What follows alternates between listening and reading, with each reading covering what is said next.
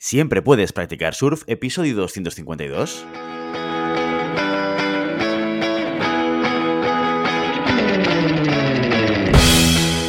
Bienvenido y bienvenida a Siempre puedes practicar surf, el podcast diario sobre recursos humanos. Este podcast está pensado para profesionales de recursos humanos, gerentes o jefes de equipo y podrás encontrar técnicas, consejos, ideas, conceptos y noticias sobre la gestión de personas. Eso sí, con un enfoque práctico y aplicable. Hoy episodio 252 del lunes 20 de junio de 2022, programa que vamos a dedicar a las noticias de la semana, no a la entrevista, pero hoy empezamos con las noticias. Pero antes, como siempre, dejadme que os recuerde que podéis encontrar más contenido en nuestro blog e información sobre nuestros servicios en nuestra web, en globalhumancon.com. Desde allí os podréis apuntar a nuestro newsletter para no perderos nuestros webinars, streamings y todo el contenido y actividades que organizamos desde la consultoría Global Human Consultants. Esta es la última semana de la temporada número 4 de Siempre Puedes Practicar Surf y le vamos a empezar con la actualidad, con un programa de actualidad donde recopilamos las noticias más relevantes de los últimos días para que tengas la oportunidad, a través de este podcast, de estar al día de lo que pasa en el sector de la gestión de personas. Empezamos.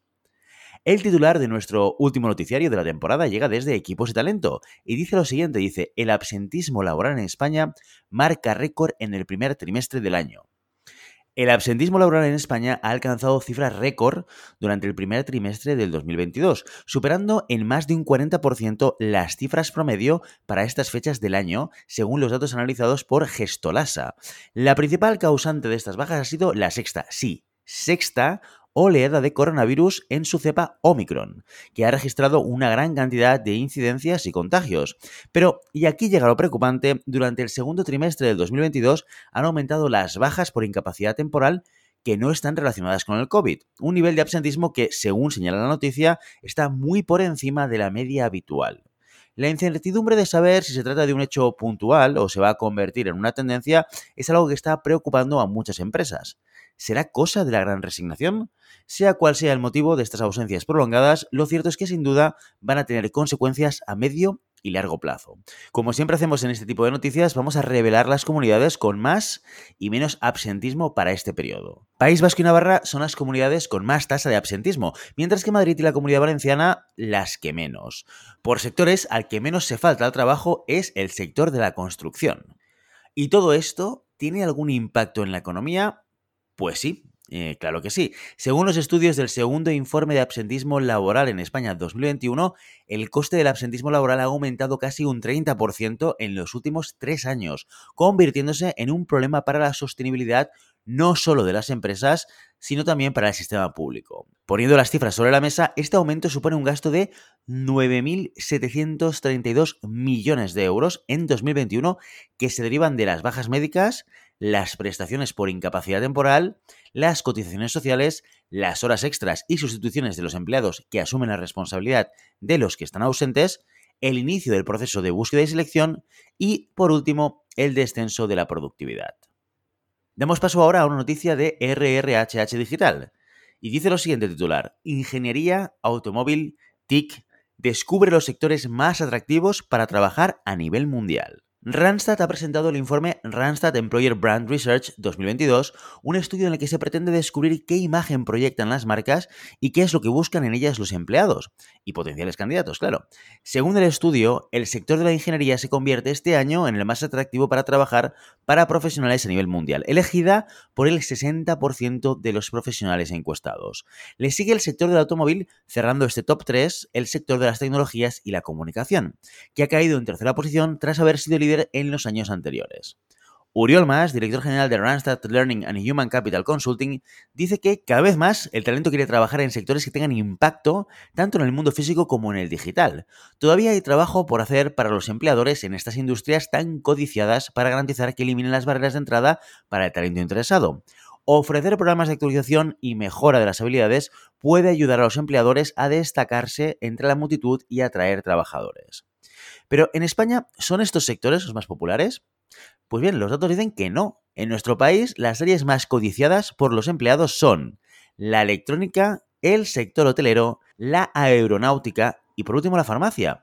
Esos cuatro son los sectores más atractivos para los profesionales a la hora de elegir dónde quieren desarrollar su carrera laboral. El informe también pregunta por empresas concretas, ¿dónde quieren trabajar los empleados españoles?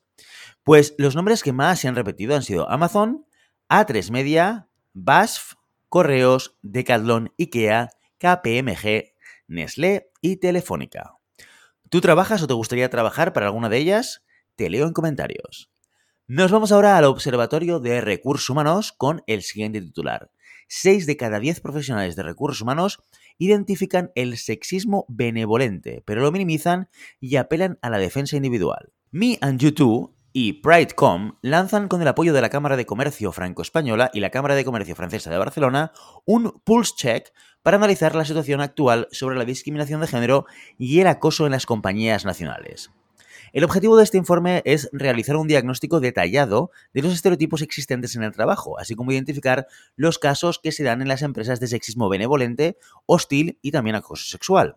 Pero la primera pregunta que nos hacemos es, ¿qué es el sexismo benevolente?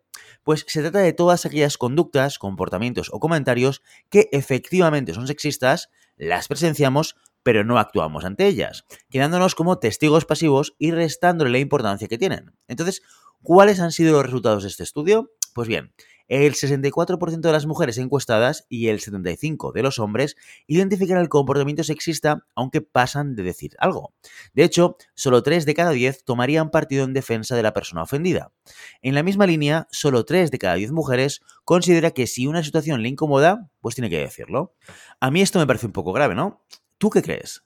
En fin, tal y como explica Silvia Lázaro, consultora experta en diversidad e inclusión de Me and YouTube, Concienciar a mujeres y a hombres sobre la importancia de no minimizar estas situaciones es el primer paso para que las compañías trabajen en la prevención de estas actitudes.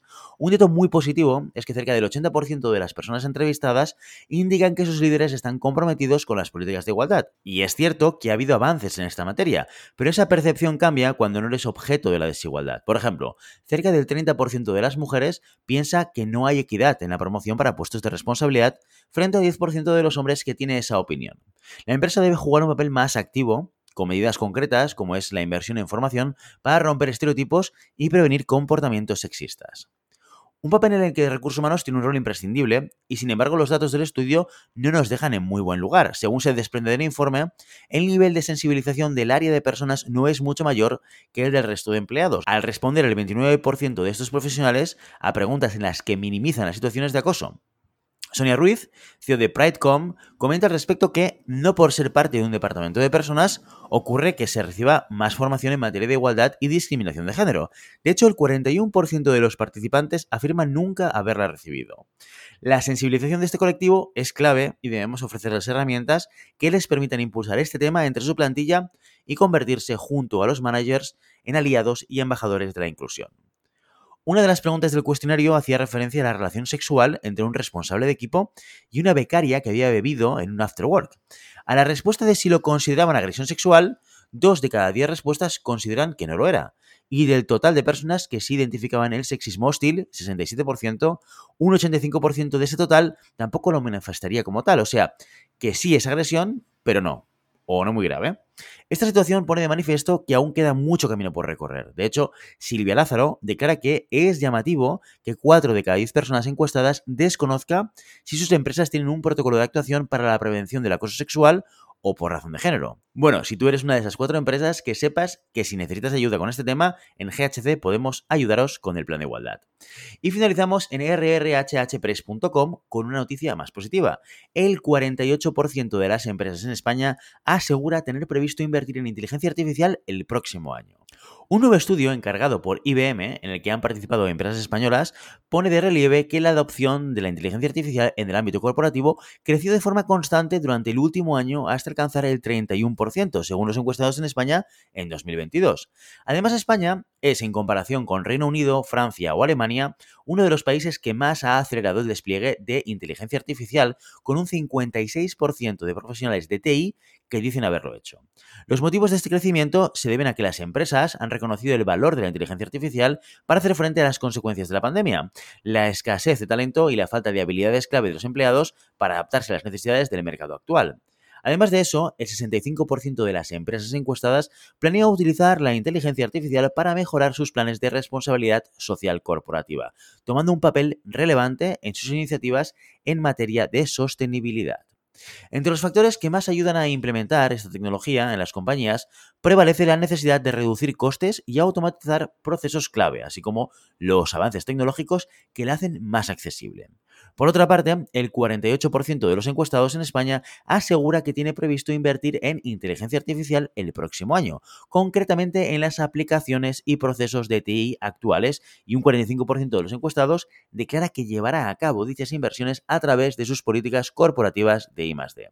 Sin embargo, aún hay algunas brechas que hay que saltar. Los principales obstáculos a los que aducen las empresas que implementan sistemas de IA en su modelo de negocio son la falta de herramientas o plataformas, la brecha de las competencias necesarias y los costes de implantación. ¿Tú qué opinas? Te leo en comentarios. Y dado que este es el último programa de noticias, te lanzo una pregunta. ¿Te gusta este formato? ¿Hay algún tipo de noticias que te gustaría escuchar más? ¿Crees que hay algo que podríamos mejorar? ¿Otras fuentes que te gustaría que consultáramos? Todo el feedback es más que bien recibido. Y mientras tanto, ya sabes, no puedes detener las olas pero siempre puedes practicar surf. Y hasta aquí nuestro episodio de hoy. Como siempre queremos invitaros a que os pongáis en contacto con nosotros, nos deis vuestra opinión y nos sugeráis si tenéis algún tema o alguna pregunta concreta. Lo podéis hacer a través de la página de contacto en globalhumancon.com barra contáctanos o a través de las redes sociales. Estamos en Facebook, en Instagram, en Twitter y en LinkedIn. Y si el contenido de este podcast te gusta, no te olvides suscribirte, darnos 5 estrellas en iTunes y me gusta tanto en iVoox como en Spotify. Igualmente recuerda que puedes encontrar más contenidos, noticias y recursos en nuestra web, en globalhumancon.com.